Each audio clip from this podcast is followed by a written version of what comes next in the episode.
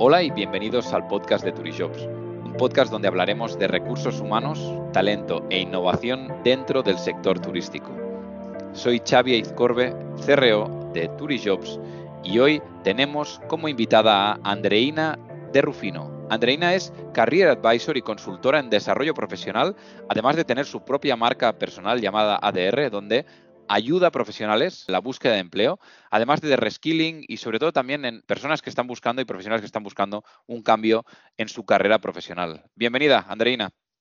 Xavi, muchísimas gracias por la invitación. Muy contenta de poder tener este espacio para seguir ayudando a más personas y empresas en todo el tema laboral, de talento, etcétera.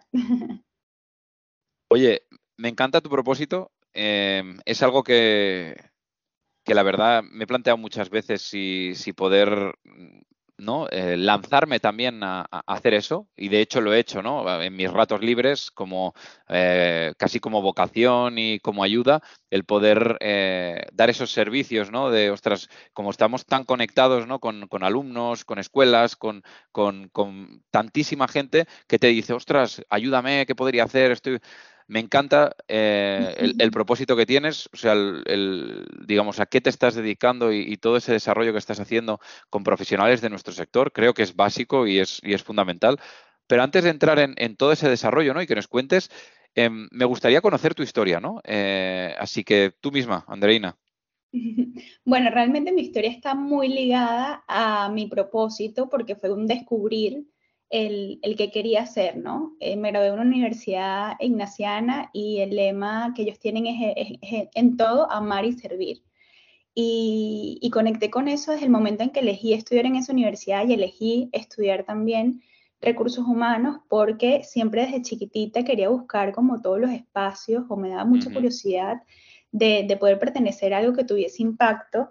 Y en ese momento antes de empezar la universidad, durante y ahora me sigo cuestionando porque creo que todos nos debemos cuestionar todo el tiempo qué hacemos en, el, en este mundo en el que estamos y cómo desde nuestra profesión podemos ayudar, es que conecté también con, con este tema, ¿no? De, de, poder conseguir las mejores herramientas y metodologías que me permitan ayudar a diferentes profesionales en, en, cualquier parte del mundo o en la situación independientemente de donde estén.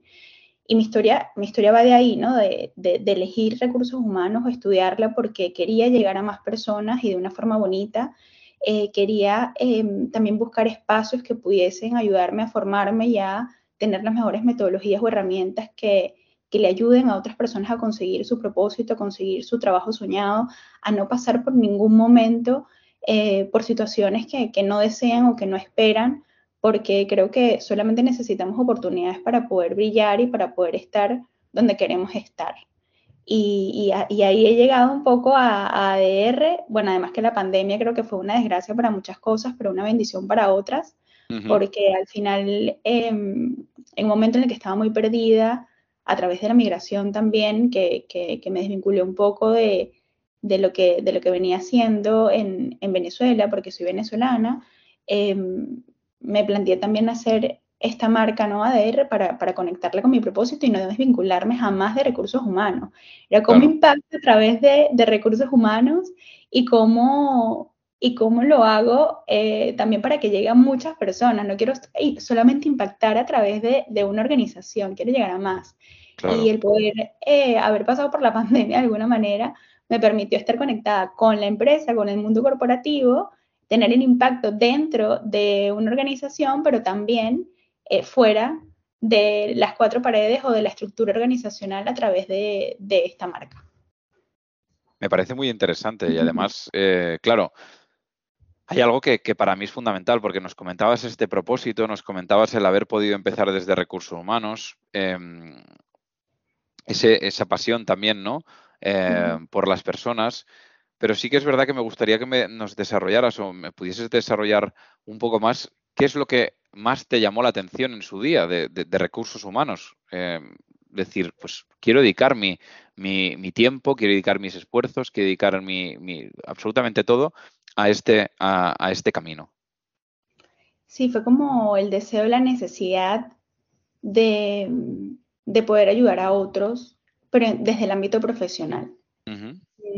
Cuando elegí y es lo que comenté cuando elegí estudiar eh, recursos humanos, era porque yo estaba muy conectada con esa pasión de quiero ser testigo de ver cómo las personas crecen y se transforman.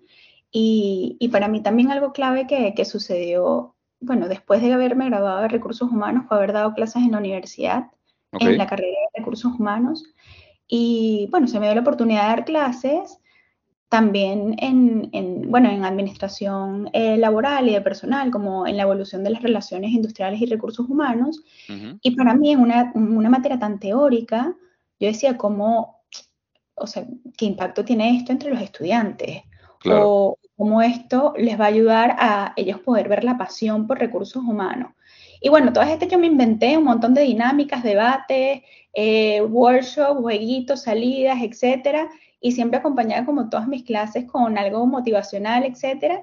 Y al final, eh, de septiembre a febrero, que es muy poco tiempo, vi cómo esos estudiantes evolucionaron y cambiaron. Y vi cómo empezaron a entender recursos humanos desde la vocación, desde el amar y servir, desde el yo quiero pertenecer a esto porque quiero ayudar a otras personas.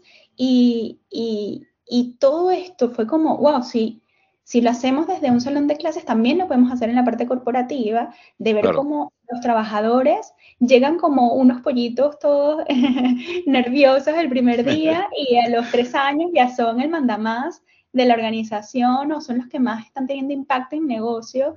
Y creo que eso es algo demasiado, demasiado bonito de recursos humanos porque puedes ver cómo una persona que empezó a trabajar contigo en el equipo, va llevando una curva de aprendizaje y desarrollo que, que termina sorprendiéndote. Y esa parte de transformación, de sembrar esa semillita dentro de alguien para que pueda hacer algo después con eso, es alucinante. Y creo que eso no lo pueden lograr todas las profesiones como la de recursos humanos.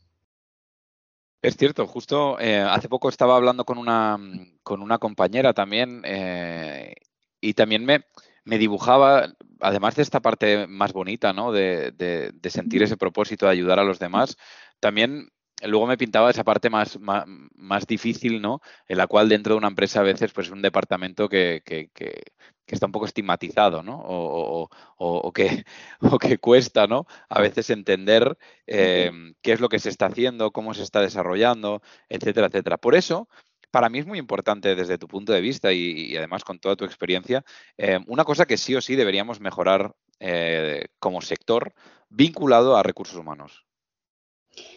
Mm, yo creo que, bueno, tengo tres, palabras, ¿no? Que, creo que, que, deberíamos entender, ¿no? Para mejorar como, como sector de, de recursos humanos. Uno es el ego, el otro es el juicio y el otro es la formación. Eh, creo que las personas que están vinculadas con, el área de recursos humanos tienen que hacerlo desde, desde, el, desde el sentimiento más puro y de saber que tu trabajo a veces nadie lo va a reconocer o que no te van a dar la palmadita al final de año diciendo, wow, todo lo que ha crecido el departamento o cómo han sido tan exitosos los indicadores este año. En algunas empresas sí, pero en otras no, porque no lo tienen tan internalizado. Entonces, saber que estamos en un sector que a veces es muy agradecido dependiendo de dónde estés o no es nada agradecido y que por eso tienes que hacerlo desde el yo estoy aquí porque es, es una profesión para servir, para hacer, para ayudar, para estar para el otro. Si eres de las personas que, de, que estás trabajando en recursos humanos y que no eh, le gusta atender el teléfono o que se molesta cada vez que un trabajador le va a hacer una pregunta o le cuesta responder un mensaje de, hola, eh, me interesa eh, trabajar en tu empresa, puedes eh, o, podemos tener una reunión o podemos tener una entrevista para, si empiezas a ignorar ese tipo de cosas o no atiendes, em, no, no, estás hecho para esta profesión. Y cuando hablo sobre estas tres palabras, explico, por ejemplo, el tema del ego, porque desde recursos humanos em, se llega a entrar dentro de unas burbujas de, de, un ego muy fuerte que lo vemos en, bueno, en eso de estás en tu silla y ya, o dentro de los eventos, de yo sé más que tú, o no tengo nada nuevo que aprender, o esto no funciona así, esto no va a cambiar. O sea, hay a veces un ego dentro de la parte de las personas que están en recursos humanos que no te pertenece. O sea, tú no estás ahí por lo que sabes o por quién eres, sino porque estás para ayudar al departamento y a que la empresa cumpla sus objetivos de negocio. ¿no? Y a que sea un sitio donde la gente le guste trabajar. La otra palabra que, digo, porque nombré el ego, el juicio y, la formación, el tema del juicio, eh, que también creo que es algo que debemos mejorar nosotros en nuestro sector, porque nos encontramos muchas veces personas que juzgan sin realmente poner en valor lo que puede eh, aportar una persona dentro del equipo. Eh, te pongo un ejemplo. Si una persona lleva dentro de la misma organización trabajando durante tres años como contable, hay personas de recursos humanos que están en los planes de desarrollo eh, de igualdad, de equidad o de carrera dentro de la empresa que dicen, no, yo creo que esa persona no puede llegar a ser responsable de finanzas. ¿Por qué no? ¿Por qué tienes ese juicio hacia esa persona? ¿Por qué no puedes ser el responsable de finanzas o el CFO más adelante? ¿Por qué no apuestas por esa persona? ¿Por qué la elegiste en un inicio para hacer esto, pero no la estás potenciando para? Hay muchísimos juicios de, no, yo creo que no, mejor no le confíes esto, yo creo que esto no debería. Más bien nosotros somos los, que tenemos que ser más dinamizadores, más rompe el hielo, más rompe paradigmas, rompe juicios que estar dentro de este rol haciendo nosotros el juicio dentro de la empresa, porque si no la empresa no va a crecer y vas a afectar indicadores de rotación y vas a afectar indicadores de eh, satisfacción y de, valor en la empresa o employer branding dentro de la organización. Entonces, el juicio. Y la última es la formación. Algo que, que, estoy viendo también, ah, por ejemplo, a través de las formaciones que doy a organizaciones o cuando asesoro también a profesionales de recursos humanos, porque quieren ser mejores profesionales de recursos humanos en diferentes áreas, etcétera, es que se están llevando muchas veces los recursos humanos como los libros de los 70. Y es como, y esto es algo que tenemos que mejorar, porque estamos ignorando la eh, incorporación de la tecnología dentro del departamento y dentro de la empresa, porque eh, estamos ignorando el empezar a entender nuevos términos como People Analytics, como metaverso, como inteligencia artificial, etcétera, para mejorar nuestros indicadores dentro de la organización, para mejorar la retención, la fidelización del talento, para mejorar el desarrollo de nuestro personal que sea más competitivo y que pueda crecer y estar feliz dentro de nuestra empresa. Entonces yo creo que esas son las tres cosas que debemos, debemos mejorar, ¿no? Debemos tener menos, menos ego dentro de la empresa y decir si puedo aprender, si puedo hacer, menos juicio y empezar a dar más oportunidades y más formación para ofrecer mejores y más cosas para nuestros empleados y para negocio. Yo creo que lo has definido eh, perfectamente y para mí eh, estoy muy alineado con, las tres, tanto con, bueno, con todo, con el ego, con el juicio, con la formación. Yo soy un gran amante de la formación. Eh, la verdad es que desde que...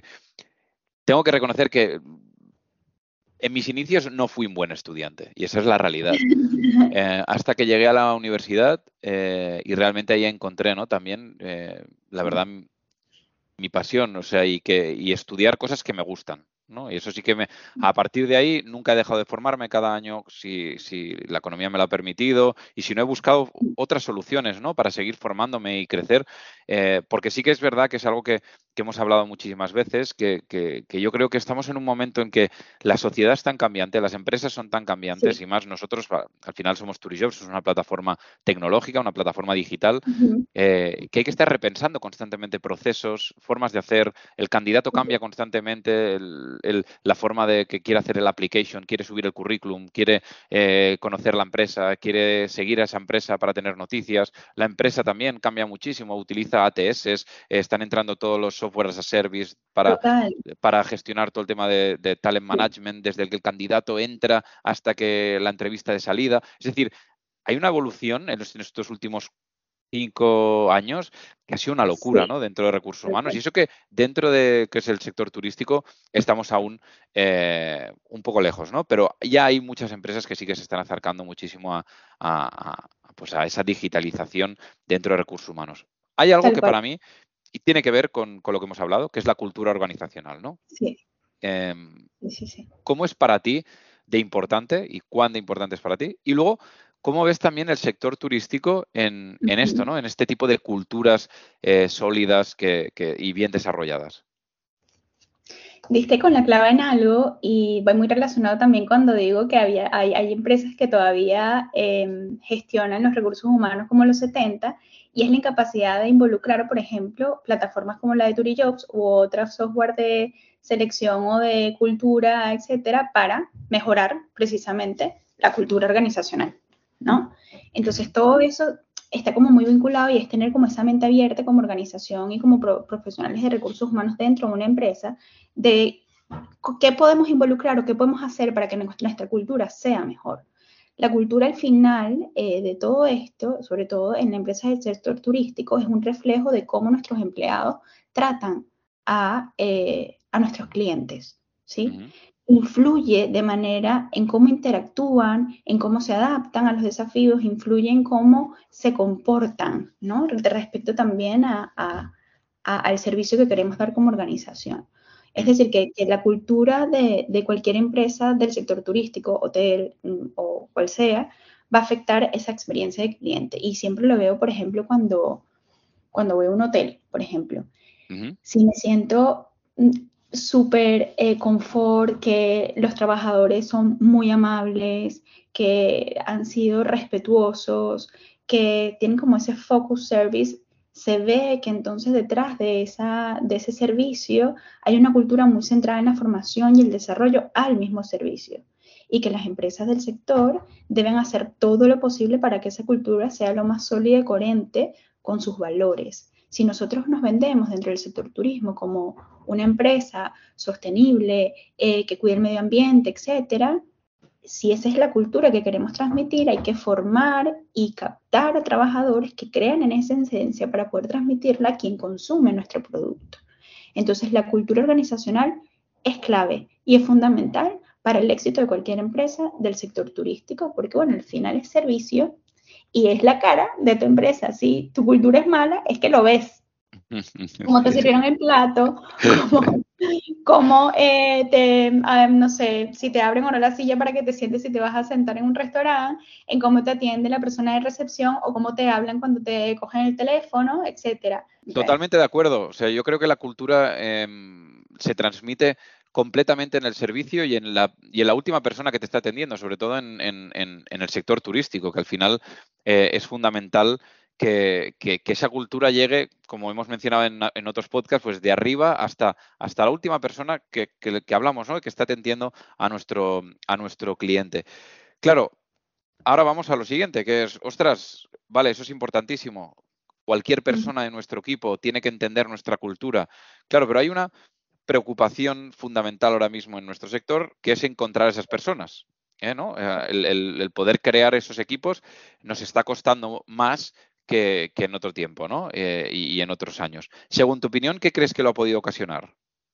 Total, yo he tenido la oportunidad de, hablar con, bueno, con profesionales de recursos humanos, directores de, empresas del sector turismo, y, hay algo que les está preocupando mucho y tiene todo el sentido de, em, nos está costando atraer eh, personal para, nuestro, para nuestra área, para nuestro sector, para nuestra ubicación de, de servicio, porque los salarios que nosotros ofrecemos o las condiciones no son las coherentes, por ejemplo, respecto a lo caro que está esta ciudad o a la indisponibilidad o a la poca disponibilidad de viviendas para que estas personas puedan hacer vida aquí, ¿no? hay, un, hay, hay, un problema muy grave de cómo, cómo el sector turismo se está viendo afectado, este sector de servicio afectado por muchas veces no puedes controlar, porque como cómo controles el tema de los alquileres, o cómo controlas también el tema de la disponibilidad de vivienda, o cómo controlas lo caro que pueda estar la ciudad respecto al a, lo que tú puedas ofrecerle a tu trabajador. hay tantos indicadores que están afectando el sector turismo que, que, bueno, al final termina dejando de ser atractivo para quien quiera eh, trabajar dentro de, esa, dentro de ese sector. Sí hay todavía personas muy apasionadas por el sector turismo, por hacer carrera, mm. por, eh, por pertenecer a este sector, pero mm, respecto a estos factores externos que afectan al sector y respecto, respecto también, por ejemplo, a em, ciertas partes, porque no hay que generalizar, ciertas partes del sector que em, tienen, bueno, mm, horarios o salarios o condiciones que no son favorables para los trabajadores, o un tipo de carrera que le establece mucha inestabilidad al trabajador, hace que este sector de alguna manera deje de ser atractivo. Pero hay pequeños sectores también que están trabajando en tratar de revertir o cambiar esta situación y que también la llegada de la tecnología para nadie es un secreto que le ha hecho repensar también a las personas que pertenecen o que vean como atractivo este sector para trabajar oye, yo quiero estar dentro de estas condiciones o dentro de, dentro de este tipo de horario o dentro de este tipo X, em, cuando no tengo progresión, cuando tengo una estabilidad y puedo entonces irme a otros sectores mucho más fáciles. O sea, hay muchas cuestiones que se están eh, pensando eh, los trabajadores y por eso no debo generalizar porque hay muchas empresas del sector que lo están haciendo muy bien. Correcto, sí, sí, sí, estoy de acuerdo. Muy bien. Y que todavía hay personas muy apasionadas por este sector que quieren hacer carrera. Pero si hay una pequeña parte que, mm, bueno, le dejo una marca o una huella a este sector que cuesta, que cuesta volver a recuperar la confianza de quien quiera hacer carrera aquí.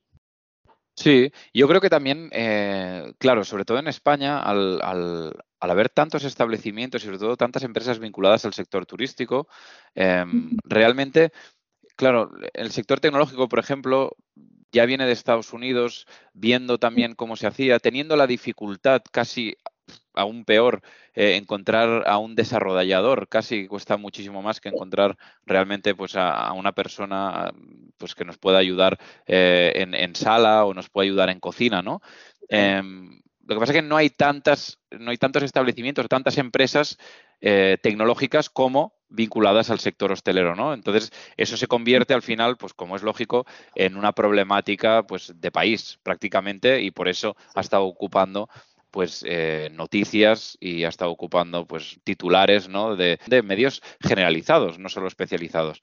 Claro, aquí hay algo que empezaron a hacer pues estas empresas eh, tecnológicas y también que siempre se, se, utiliza un término eh, anglosaxón que es el employer branding, ¿no? Mm. Sí, sí, sí.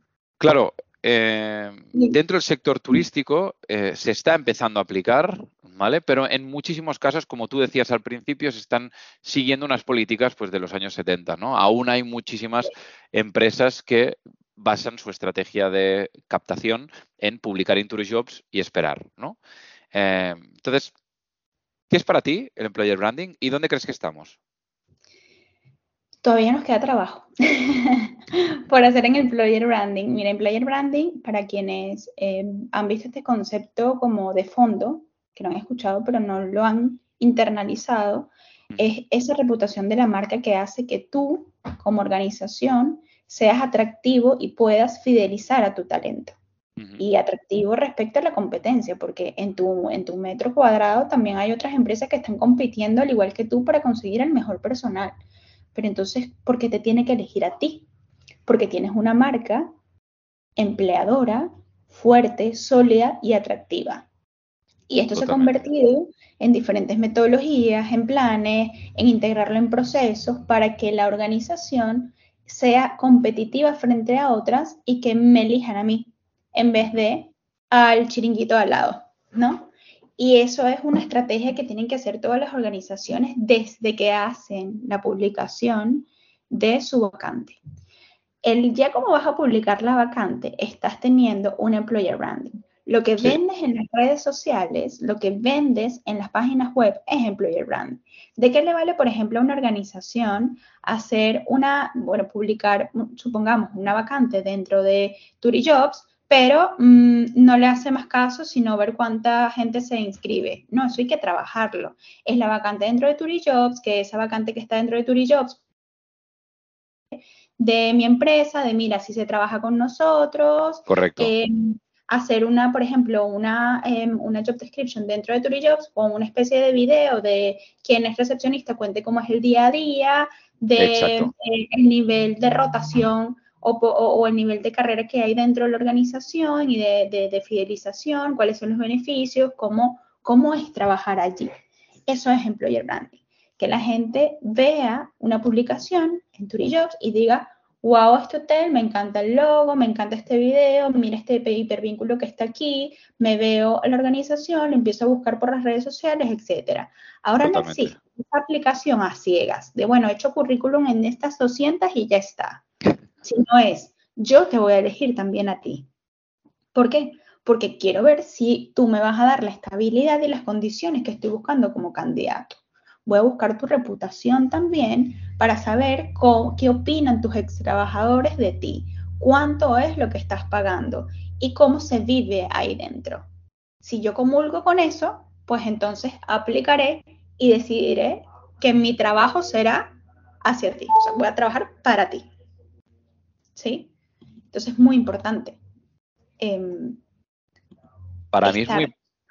Sí, sí, totalmente de acuerdo. O sea, para mí es, es, fundamental cómo lo has definido y, te agradezco también porque a veces quizás doy por hecho, ¿no? Y damos por hecho lo que es lo que es el employer branding, pero hay muchas personas que aún pues no conocen el término y el, y el y yo creo que es importantísimo lo que has hecho, es también ese, acercamiento ¿no? desde, desde, la explicación y luego el, que las empresas entiendan que hay detalles muy concretos que pueden empezar hoy a cambiar. Que esa es otra cosa, que a veces se, escucha este término y es como que queda muy etéreo y no lo sé qué podría empezar a hacer, pero tú lo has dicho, lo has dejado muy claro. Se puede empezar desde la job description a dinamizar, a cambiar, a realmente a repensar la forma en la que lo estamos haciendo, ¿no? Y, yo creo que eso es fundamental. Y para mí hay algo que también eh, me gustaría que, nos dieses tu punto de vista, ¿no? Eh, cuando estás ayudando a estas, a estas a estos profesionales, ¿no? A hacer ese reskilling, a, ayudarle a encontrar una nueva empresa o, al revés, a cambiar de sector, porque, oye, eh, yo creo que por tu perfil podrías encajar muy bien en este tipo de empresa o de sector, etcétera, ¿Qué consejos les das eh, antes de ir a una entrevista o, a la hora de escoger una empresa? Que sea muy afín a lo que están buscando. ¿Para qué? Para que sea una decisión y no una opción. ¿Cuál es la diferencia de decisión y opción? Cuando yo decido es porque lo investigué, porque es afín a mí y es porque quiero trabajar ahí y darlo todo. ¿No? Y crecer en esa organización. Y cuando no es una opción, es como que, bueno, me llamaron, fui a una entrevista y nada, me gustaron las condiciones y acepté. Ese trabajador tiene fecha caducidad dentro de esa empresa. Totalmente. ¿Por qué? Porque está cubriendo una necesidad inmediata que es el salario. O es el cambiar del ambiente tóxico en el que estaba. En cambio, si tú como empresa ves que un trabajador, bueno, una persona, un candidato, va a tu entrevista, entiende la empresa, los investigó, entendió el objetivo del rol, te hizo preguntas de cómo se trabaja, cómo es el día a día, cuál es el objetivo de la posición, cómo se ve trabajando ahí o cómo tú lo puedes ver trabajando a él porque le explicas o te pido que le explicaras cuál es el, el qué se espera de esta persona cuando, cuando empieza a trabajar contigo y ahí hay una decisión. Entonces siempre les digo a mis, a mis clientes que están buscando este cambio laboral, eh, el, oye, que sea una decisión, ese, ese lugar de empresa donde vas a ir y que esta persona que te va a entrevistar, eh, o el hiring manager, el decision maker, o el quien esté en la entrevista final o desde el primer contacto, sepa que tú estás ahí porque realmente quieres trabajar ahí, no porque, bueno, una entrevista y ya. Si es una entrevista y ya, no le hagas perder el tiempo a nadie, porque vas a ser infeliz y vas a tener un nivel de rotación también dentro de tu currículum que no te va a favorecer en absoluto cuando quieras ser responsable, por ejemplo. Creo que nunca había escuchado estos dos términos eh, y creo que, son importantísimos. O sea, el, poder de decidir, ¿no? El poder de decidir, tal cual. Sí, con, con esto, el poder de decidir, ayudamos de, alguna manera a la empresa a que sepa que, vamos a que va a tener un trabajador fidelizado y comprometido, pero claro, la empresa también tiene que valorar eso y decir, bueno, entre estos dos, yo elijo a Mario porque mira todo lo que, cómo, cómo su proceso de selección fue pulcro y que decide estar con nosotros. O sea, que es una apuesta mutua también, esa decisión. Totalmente de acuerdo, ah, Andreina. La verdad es que ha habido muchas cosas con las que me quedo y que espero que todos aquellos candidatos y, aquellas personas de recursos humanos que también escuchan el podcast, que, así, así me consta, pues que realmente podemos sacar pues estos aprendizajes, ¿no? Que, para esto está este podcast también, para poder aprender, para poder compartir experiencias, dar nuestro punto de vista y, me ha encantado, de verdad. Así que muchísimas gracias.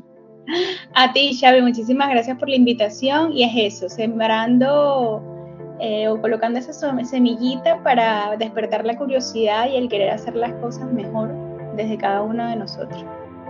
Así es. Muchísimas gracias. Y a los que nos estáis escuchando, no olvidéis suscribiros al podcast de Turijobs, el primer podcast de recursos humanos del sector turístico en España y compártelo si te ha gustado. Muchísimas gracias, nos vemos la semana que viene y recuerda, people make the difference.